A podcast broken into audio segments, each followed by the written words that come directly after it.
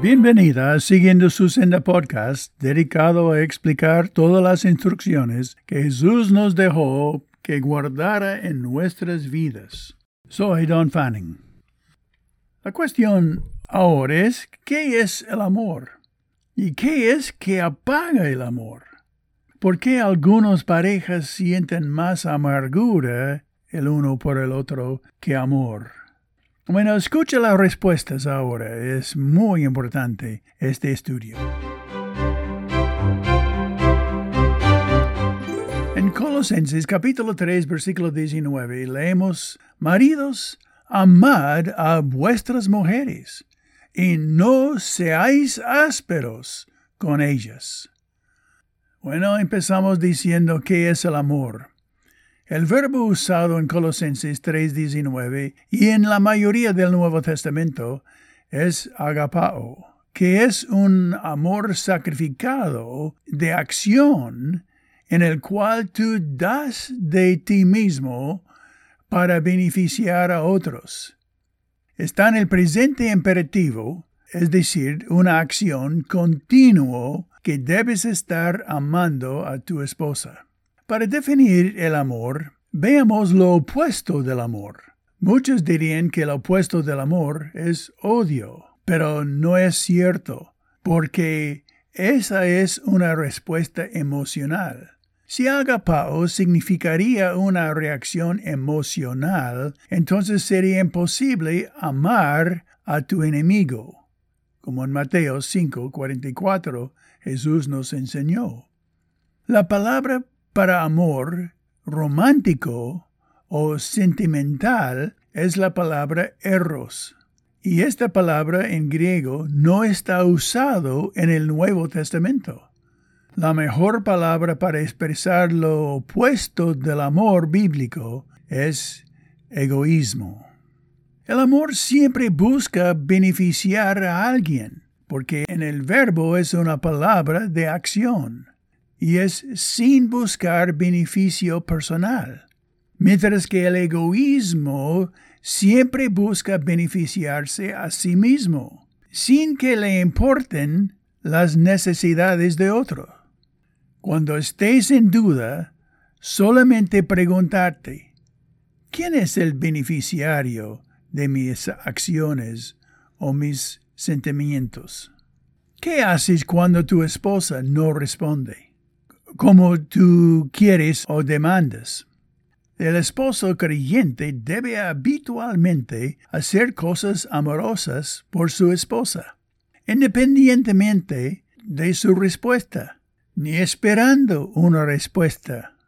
Cualquier dolor o resentimiento que surja de ello, de tu acción, debe ser rápidamente atacado o generará amargura y el deseo de venganza, porque esas son las tácticas de manipulación.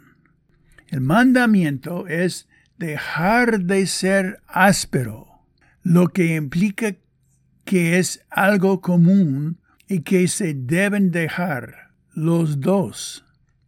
No hay justificación para la desobediencia de este mandamiento, especialmente en el matrimonio.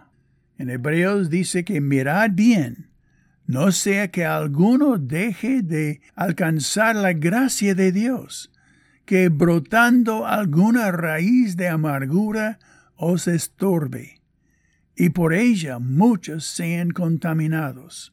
Hebreos 12, versículo 15. Ignorando este concepto, tiene malas consecuencias y infección de más egoísmo.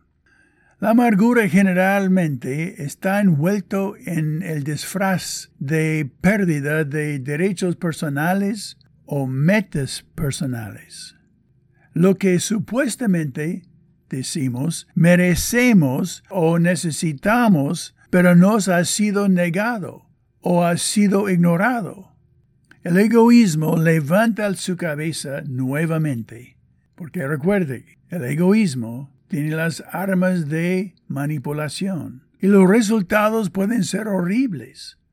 Como está mencionado en Efesios 4:31, que tenemos que quitarnos de todo esto, amargura, enojo, ira, gritería y maledicencia y toda malicia o malas acciones de venganza.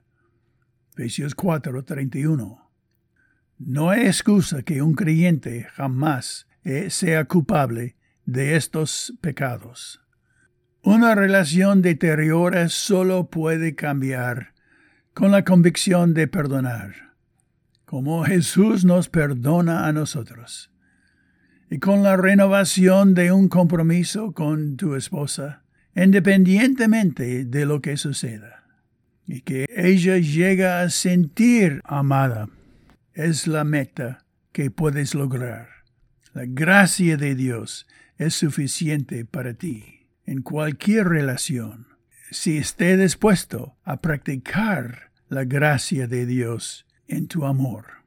Por es así, no todos a quienes buscamos amar y beneficiar responden con aprecio a nuestro cuidado, pero tampoco lo hicieron las personas de tu tiempo. Que mi corazón aprenda de, de tu ejemplo para siempre perdonar y nunca amargarme, a pesar de cual sea la respuesta de otros.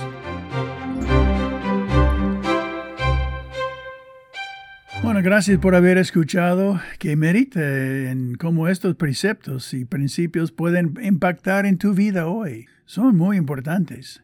Compártelos con un amigo y deciden cómo los dos pueden practicarlos. Bueno, hasta la próxima vez. Que Dios te bendiga. Mientras que aprendemos juntos cómo seguir su senda.